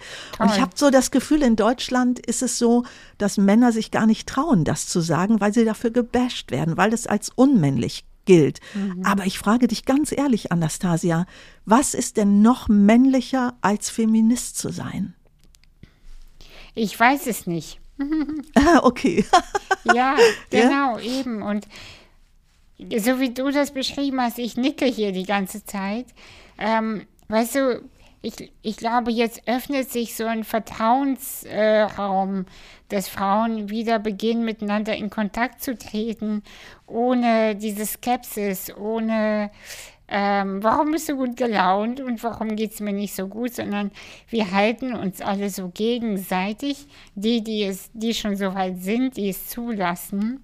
Und äh, das bringt ganz viel Heilung in die Gesellschaft, habe ich das Gefühl. Und äh, dieses mh, mm, Gefühl von Miteinander und des Kontakts, so wie du und ich jetzt hier, das noch weiter gesponnen, im Sinne von Netz gesponnen ähm, ist, ist, glaube ich, wirklich etwas sehr Öffnendes. Und davon, davon brauchen wir mehr. Ja, und dazu gehört, glaube ich, auch erstens, dass wir ähm, Tools weitergeben untereinander, also einander helfen, äh, ja, vielleicht auch im letzten sogar glücklicher zu werden. Äh, das ja. hilft aber auch, und ich glaube, da ist noch viel Raum nach oben unter in Frauengruppen, dass wir besser lernen, mit Konflikten umzugehen. Also mhm. meine Beobachtung ist, Männer bilden Netzwerke und featuren sich gegenseitig und fetzen sich auch total, drehen sich um und schütteln sich die Hand und fördern sich trotzdem noch. Und ähm, ich will jetzt nicht das fiese alte Wort Stutenbissigkeit benutzen, weil das ist eigentlich nur ein Machtinstrument. Dennoch glaube ich, dass wir als Frauen ähm, Streit besser aushalten können müssen, ja, dass wir sozusagen auch gegenseitig an die Professionalität appellieren dürfen. Mhm.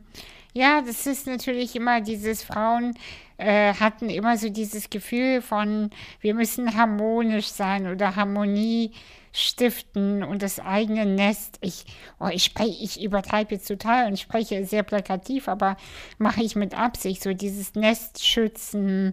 Das ist hier mein Bereich. Und weißt du, wir kommen aber aus, eigentlich sind wir alles, ich sag mal, Dorfmenschen, die in großen Gruppen leben. Die eine bekommt das Kind und drei, drei Menschen passen mindestens auf dieses Kind mit auf. Also dieses Öffnen für, ich, ich vertraue in deine Kompetenz, auch wenn sie überhaupt nicht meine, meiner entspricht, ja, aber ähm, das, ja, so ein, so ein Grundvertrauen in, äh, das dass man nicht so große Fehler machen kann. Ja, witzigerweise hat mich tatsächlich ein Bekannter in Island auch noch drauf gebracht. Der hat gesagt, sag mal, Anne, Frauen sind doch immer die, die den Karren aus dem Dreck ziehen müssen. Und dann stellte er diese Frage, was war eigentlich in den Dreck gefahren, als Angela Merkel an die Macht kam? Weil er das aus Island so kennt, dass Frauen wirklich anpacken, ja, also wie Johanna Sigurd da dort ja als Premierministerin nach der Krise, dann gab es ja nochmal so eine kleine Krise äh, und jetzt ist Katrin Jakobs dort ja die Premierministerin und macht das wirklich richtig gut, übrigens eine Literaturwissenschaftlerin, ja, ehemals. Und ähm, ja, und da, also der wusste zum Beispiel nichts von dem Spendenskandal der CDU, aber das war die Erklärung, nach der er gesucht hat, ja. Mhm. Also ich glaube, wir müssen da auch viel mehr uns unserer eigenen Kraft bewusst sein. Anne, wir sprechen jetzt schon seit eineinhalb Stunden fast. ich habe, also ja, ich fand noch keine Sekunde langweilig. Also ja, ich, wenn du noch Fragen hast, stell sie mir. Ich, ich auch. Ich habe, äh, mein Handy hat mir nur gerade angezeigt, dass es bald ausgehen wird. Also ein bisschen geht noch, aber ich habe ein bisschen Sorge gerade. Äh, bin aber auch verwundert, dass es so schnell äh, mein Akku leer ging jetzt, weil es war voll. Naja, ich habe hier ähm, auch eine Uhr liegen und habe aber die Brille abgesetzt. Ich sehe gar nicht, wie spät es ist. Also ich bin sozusagen mit dir jetzt auch in den dunklen Raum gegangen und habe da extrem viel Sonne vorgefunden gerade. und ähm, ich habe ein bisschen Sorge, dass gleich das Handy ausgeht mhm. und dann, dann ärgere ich mich sehr und würde gerne das Gespräch soft zum äh, Ende führen. Das ist so ein bisschen wie in Clubhouse, leave the room quietly. Ja, ja, genau, das wird dann so, das wird dann sehr quiet, genau. Ähm, ja, gibt es etwas, was du den Menschen, äh, die uns jetzt zuhören, äh, mitgeben möchtest? Hast du irgendwie so eine ultimative äh, Lebensweisheit für dich? Tja, ein Mensch, der mir mal sehr nah war, hat mal gesagt, also ich kenne niemanden, der noch in der kleinsten Wolke ein Wunder sieht, so wie du. Ich sitze hier umgeben von fünf äh, wirklich tollen hohen Fenstern in meinem alten Turm und ähm, ja, ich gucke manchmal hoch und sehe eine tolle Wolke und bin beglückt. Ich glaube, dass das Glück im ganz Kleinen wohnt, im Alltag. Also ich habe eine ganz schöne Color hier vor mir stehen im Fenster und ich glaube, wir haben das Recht, glücklich zu sein. Und wir vergessen das. Wir vergessen das in dieser Zeit, wo diese fürchterlichen Nachrichten kommen, wo, wie ich finde, als jemand, die ja auch übrigens immer noch fürs öffentlich-rechtliche Radio, nicht mehr fürs Fernsehen, aus Gründen, aber fürs Radio arbeitet, ähm, also aus Gründen, weil das, weil ich keine Freiheiten mehr da finde im öffentlich-rechtlichen Fernsehen, ja. Ähm, aber ich stelle fest, dass Clickbait die Debatten beherrscht, immer mehr, dass auch gerade beim öffentlich-rechtlichen Rundfunk ähm, etwas Einzug hält, äh, was mich eigentlich damals die Privaten hat äh, äh, fliehen lassen sozusagen. Für mich ja. war das immer ein Privileg, dafür zu arbeiten. Jetzt äh, gab es gerade diese Nachricht, äh, RTL äh, will jetzt die alten öffentlich-rechtlichen Zuschauer abgreifen und ich dachte, well done you. Ja, so macht man das, weil die fragen sich auch immer, was gucke ich eigentlich hier, ja? Ähm, ich glaube, ja, wir haben das Recht, glücklich zu sein und gerade in dieser Zeit, wo alle nur noch auf dieses darauf setzen, dass sie glauben, negative Nachrichten bringen viel mehr ähm, Aufmerksamkeit, dass man dem einfach nur etwas entgegensetzen kann. Ich gehöre übrigens zu einer Gruppe europäischer Journalisten, die sich dem konstruktiven Journalismus verschrieben haben. Ich weiß noch, als ich diesen Workshop damals gemacht habe, war ich selber geschockt, weil ich stellte mit einmal fest, also es geht darum, dass du die Pflicht hast, positive Botschaften zu setzen in deiner Arbeit. Und das war eine interessante Überprüfung rückwärts betrachtend meiner eigenen Arbeit, denn ich stellte fest, ich bin schon längst eine konstruktive Journalistin. Also mir ist immer wichtig, diesen Little Blink, dieses, diesen Sonnenstrahl zu schicken. Und ich glaube, dass es den wirklich gibt. Und also ich sage das als jemand tatsächlich, ich habe da noch nie drüber gesprochen. Das ist das erste Mal, dass ich wirklich öffentlich über krasse Erlebnisse in meiner Kindheit spreche. Also ja, dieses Erlebnis aus dem brennenden Haus gekommen zu sein, das Erlebnis in einem Auto zu sitzen, das einen schweren Unfall hatte, wo das Blut um mich herum spritzt, um es wirklich mal deutlich zu sagen, und ich bin die einzige unverletzte Person in diesem Auto. Also wenn man da nicht denkt, ich habe hier eine Aufgabe, was denn bitteschön dann? Und jeder hat eigentlich diese Erlebnisse, aber hat es vielleicht nicht mitgekriegt. Also es kommt mir so ein bisschen vor wie ja, weiß ich nicht, banales Beispiel. Jemand geht an der Hausecke vorbei und kriegt gar nicht mit, dass die Dachpfanne, die hinter ihm runterfällt, ihn hätte treffen können. Ja. Also, ja. wir haben allen Grund hier zu sein. Und ähm, ja, es tut mir sehr leid, wenn viele das vielleicht noch gar nicht wissen, diesen Grund. Aber dann ist die Aufgabe, finde es heraus. Finde es heraus und sei mutig. Mhm. Also ich kann sagen, ähm, ja, mein Mut hat mich manchmal auch in komische Situationen gebracht. Also bei der Ozeanüberquerung. Ich also habe mal einen Imagefilm über ein Rennboot gemacht, das den Atlantik überquert hat. Da habe ich mich selber an meine absolute Grenze gebracht. Das war wirklich, da habe ich zweimal gedacht, ich will jetzt nur noch sterben. Hätte ich auch nie gedacht. Also ich war so seekrank. Die fette Lektion in Demut, aber das hat mich übrigens nach Panama gebracht. Ich hätte sonst nie Gerda kennengelernt. Also auch das hatte einen Sinn ich würde auch nicht sagen, dass man krampfhaft in allem einen Sinn suchen sollte, ja. Aber ähm, ja, also der Sonnenstrahl ist ja da. Und gerade jetzt, diese krasse Zeit, die wir erleben mit einer Pandemie, wo wir nicht mal wissen, ob es die letzte war, die, die bringt doch nur ein Bewusstsein. Und das ist ja eine große Chance zu realisieren, was ist denn wirklich wichtig.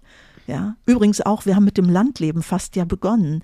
Plötzlich, äh, das ist ja etwas, was ich immer ein bisschen absurd finde. Ich lebe in einer Stadt, aber ich habe noch so ein großes Herz fürs Land. Ich habe da auch, auch noch ein Haus und bin da manchmal.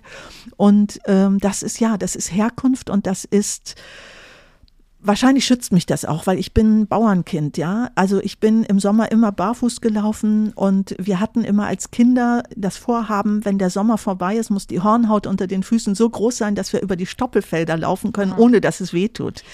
Aber Anne, das Anna, weißt du, das ist übrigens auch eine Gemeinsamkeit ah, von uns. Okay. Äh, weil ich bin ähm, in Kasachstan geboren. Ach, wie spannend. Und, und auf einem Bauernhof ah. mit, mit Hühnern, Katzen, Schafe, Schweine, Pferde. Und ich konnte ja nun nicht laufen, aber ich war immer dabei und ich habe immer eine Schale voller saftiger Himbeeren vor mir gehabt. Mm und habe sie immer so auf meine Finger, so wie Amelie, weißt du, ja. Äh, gezogen und habe total ähm, diese, diese Lu Mistluft, aber die duftet ja nach Parfüm, ne, für ein Landkind, äh, eingeatmet. Und weißt du, je älter ich jetzt auch werde und jetzt durch die Pandemie und durch meine innere Heilung immer mehr, merke ich auch, ich habe Sehnsucht nach so einem Leben. Und äh, ich setze immer mehr diese Intention und ich weiß, das Land ruft mich auf jeden Fall. Und ich weiß, ich weiß nicht, wo ich landen werde. Ich weiß nicht, ob das mit äh, einigen Menschen oder in einer Partnerschaft oder so. Ich sehe nur aber auf jeden Fall mich mit meiner Katze und einem guten Kaffee in die Weite gucken. Das sehe ich und ähm, weißt du, das, das ist so da ist so viel, da ist so viel, ich weiß nicht. Oh Mann, das Leben hat noch so viel. Ich habe gerade gedacht, also deine Haltung ist, das Leben ist eine Schale Himbeeren auf meinem Schoß. Ja, ja. Wie schön übrigens. Genau. Ja, das mit dem Duft auch so eine ganz spannende Geschichte in meinem Leben. Also, ja, ich habe das erste Mal hier tatsächlich über diese krassen Geschichten in meiner Kindheit gesprochen. Also als ich aus diesem brennenden Haus rausgerannt bin mit drei, also ich war etwas älter als drei, meine erste massive, wirklich krasse Erinnerung, die du ja übrigens als Kind kannst du das nicht einschätzen, ob das was Schlimmes mhm. oder was Schönes ist. Ich kann mich noch erinnern, man hat mich auf den Nachbarhof gebracht und ich war auch schon als Kind so willensstark, dass ich immer auf den Sessel geklettert bin, um den Nachthimmel zu sehen. Und ich weiß noch, wie unsere große Eiche am Hofeingang lichterloh gebrannt hat, weil die Feuer gefangen hatte. Die, die hat es auch überlebt zum Glück. Aber ich weiß noch, dass mich das als Kind sehr fasziniert hat. Und mir hat auch mal ein Therapeut gesagt, das war wohl die Initialzündung, dass ich später echt besessen davon war und heute noch bin, auch Bilder zu machen. Ähm, aber ich habe damals an diesem Abend meinen Geruchssinn verloren. Das letzte, was ich gerochen habe, war, waren die brennenden Tiere. Du gehst über eine Diele, es war eine Bauerndiele. Und mit drei, also 40 Jahre später, mit 43, habe ich meinen Geruchssinn wiedergefunden. In einem Retreat, als ich gerade mit dieser Technik, ah. die ich meditiere, ne, also meine Meditationstechnik gefunden hatte. Und das war für mich ein ganz krasser Sommer. Ich lebte damals in San Francisco, war aber in Deutschland zu dem Retreat. Und ähm, mit einmal kam mein Geruchssinn wieder. Also es hat innerlich so viel gereinigt. Wir haben Atem, Yoga und Meditation gemacht, zehn Tage.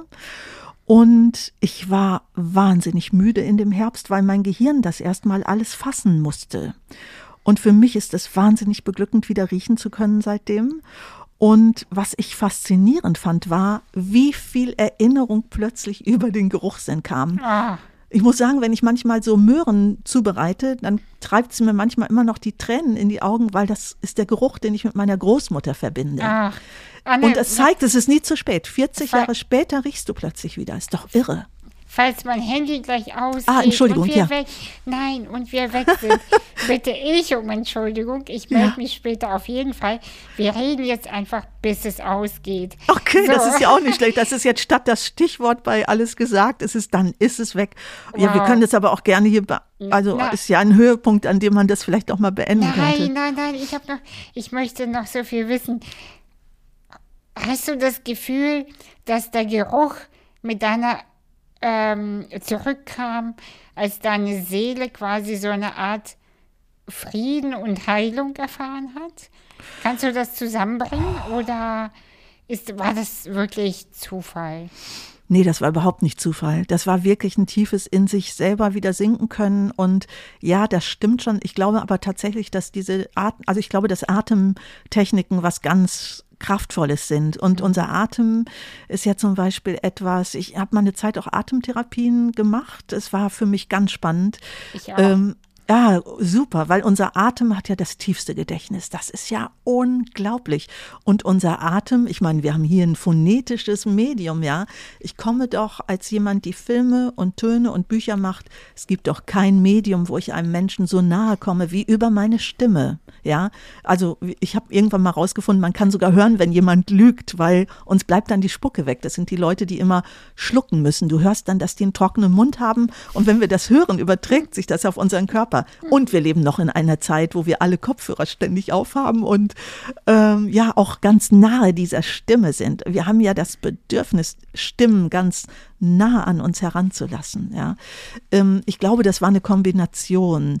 Ich weiß gar nicht, ob das immer gut ist, dass man dann wieder riechen kann. Ich habe da das Beste als Studentin draus gemacht. Ich habe ähm, ja einen Teil meines Studiums in der Altenpflege verdient. Ja, und ich kann mich noch erinnern, oder auch in der Behindertenpflege. Also ich kann mich noch erinnern, wie mal so stramme Pfleger im Landeskrankenhaus um mich herum standen, als ich ja auf Deutsch gesagt Scheiße gekarrt habe und die verschränkten die Arme, so sechs so Hühnen und sagten, sowas wie dich haben wir hier noch nie erlebt. Und die wussten aber nicht, dass ich das nicht riechen kann. Das war für mich, ich habe da echt das Beste draus gemacht als junge Frau. Ja, es war super. Äh, und es hat mir eben erlaubt zu studieren, was gut war. Aber äh, und ich habe übrigens gemerkt, dass es Menschen gab, die ich nicht gut riechen konnte, von denen ich mich dann auch fernhielt. Äh, ja, das war toll. Oder sich selber zu riechen und mit einmal zu wissen, was der Geliebte oder die Geliebte meinte, als sie sagte, oh, du riechst immer so und so. Ja, das ist auch spannend gewesen.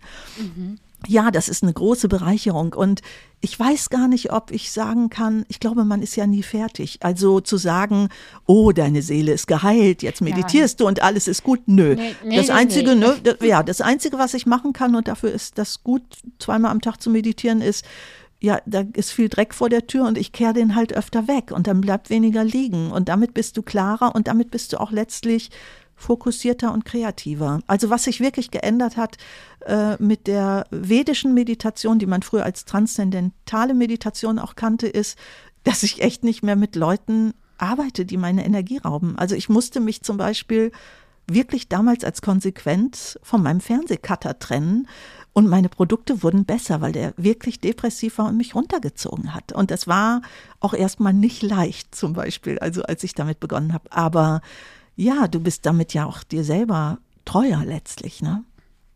Ja, die eigene Wahrheit auch zu sprechen.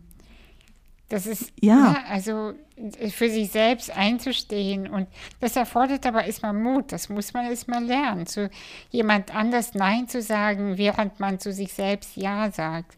Also das ist für mich einer meiner größten Challenges in meinem Leben tatsächlich.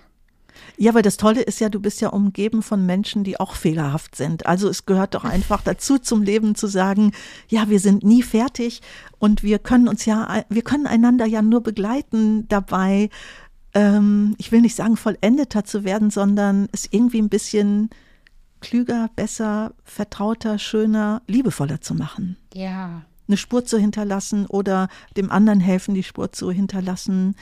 Äh, was zu begreifen vom Leben ja letztlich auch. Mhm.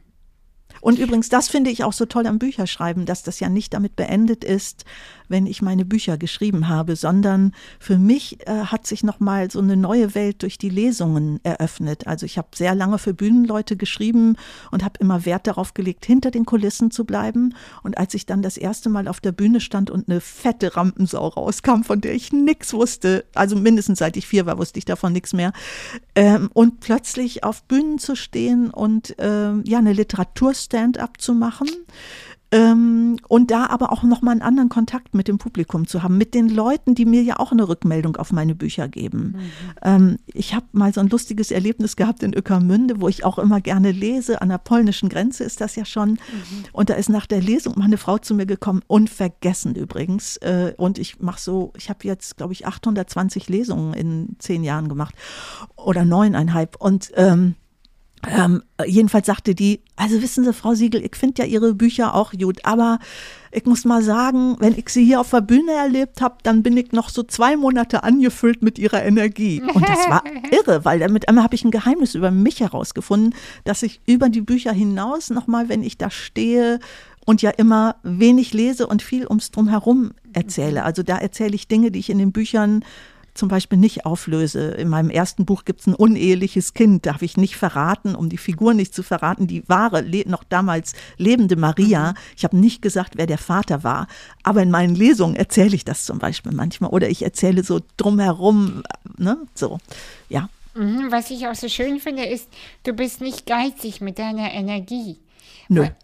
Ja, und das ist, das ist toll. Weil ich, ich habe früher immer gedacht, wenn ich mich verschenke, dann habe ich ja so wenig.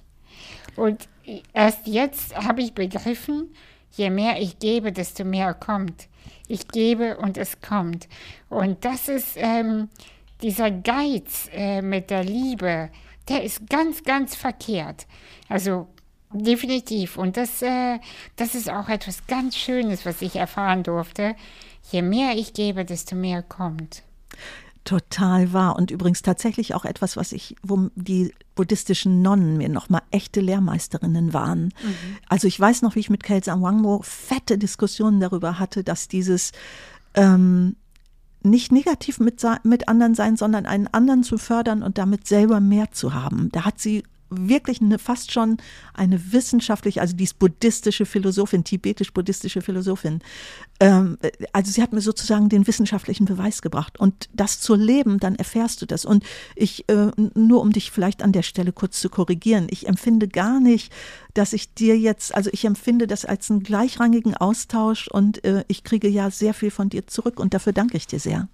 Ja, weil ich auch offen bin, weil ich mich dafür entschieden habe. Äh, vor, noch vor zehn Jahren hättest du es nicht erlebt. Da hättest du eher äh, gemerkt, dass da was ist. Aber mhm. du, ich hätte die Lichtquelle äh, nicht gezeigt. Du hättest das Licht nicht angeknipst. Hätte ich nicht angeknipst, aber okay. man wüsste, der Lichtschalter ist da. Und jetzt inzwischen ähm, brennt das Licht rund um die Uhr, egal wie hell es ist. Und ähm, und das ist das, was, äh, was es so schön macht. Wie schön. Und das ja. noch an einem sonnigen Tag sagen zu können, wie toll, oder? Ja. Übrigens auch lustig, ich äh, habe so einen heimlichen, also ich äh, bin sehr, ja, ich bin also christlich sozialisiert und ähm, äh, also ein Spruch, den ich heimlich manchmal sage, ist, ach, entschuldige lieber Gott, dass ich dich wieder so wahnsinnig unterschätzt habe.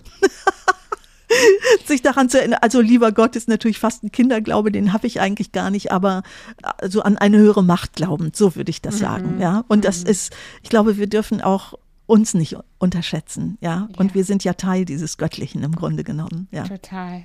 Ja. Das ist auch eine zusammen äh, eine Verbindung. Ich bin auch christlich sozialisiert, aber nicht in einem guten Weg. Mein Vater war sehr gläubig und tickt zu doll nach meinem Empfinden, so dass ich irgendwann gesagt habe, ich will mit Gott nichts mehr zu tun haben. Okay. Das verändert sich gerade, weil ich eben auch, so wie du sag, äh, sage, es gibt nicht diesen einen Gott, sondern so diese Energie, die göttliche Energie. Und davon bin ich überzeugt, weil ich, das ist kein Glaube, das ist etwas, was ich jeden Tag erfahre. Das ist der Punkt. Ich, ob ich da glaube oder nicht dran, das erfahre ich. Und das ist, ja. Äh, du hast mein aktuelles Buch ja noch nicht gelesen, sondern wirst es dir jetzt vorknöpfen, ne? Genau, ich habe das ja? schon da. Mhm. Ich meine das übrigens gar nicht jetzt, um dir die Schuld zu geben daran. Nein, ich finde das toll. Ich wollte dir empfehlen, lies doch bitte als erstes das Kapitel über Agnes Anna, die heute diese berühmte Brauerin ist. Äh, die, mhm. Das ist tatsächlich etwas, das dir Antworten auf diese Fragen gibt, das Kapitel. Aha. Die auch auf meine Frage, glaubst du an Gott, mich völlig entsetzt anguckte. Äh, natürlich, äh, wieso nicht? Und äh, selbstverständlich würde ich sonst hier so erfolgreich sein und mhm. jemand, die extreme Schicksalsschläge erlebt hat und gegen alles, alles, wirklich alles aufgestanden ist und aus dem Blick ein Leben, das ihr niemand zugetraut hat zu führen. Nicht mal Bier zu trinken, nicht mal zu wissen, wie man Bier braut und heute die bekannteste Brauerin von Island zu sein. Ja. Und sogar ihre halbe ja ihren halben Ort sozusagen gerettet habend, der aber ihr half, weil äh, als sie ihre Brauerei, also der Mann ist stark verunglückt und die mussten die Fischerei drangeben und sie hatte irgendwann, als sie ganz verzweifelt war, diese Idee, wir haben hier so gutes Wasser, meine Großmutter hat immer gesagt, das ist unser wahrer Schatz, wie zum Bierbrauen braucht man nicht mehr. Oh,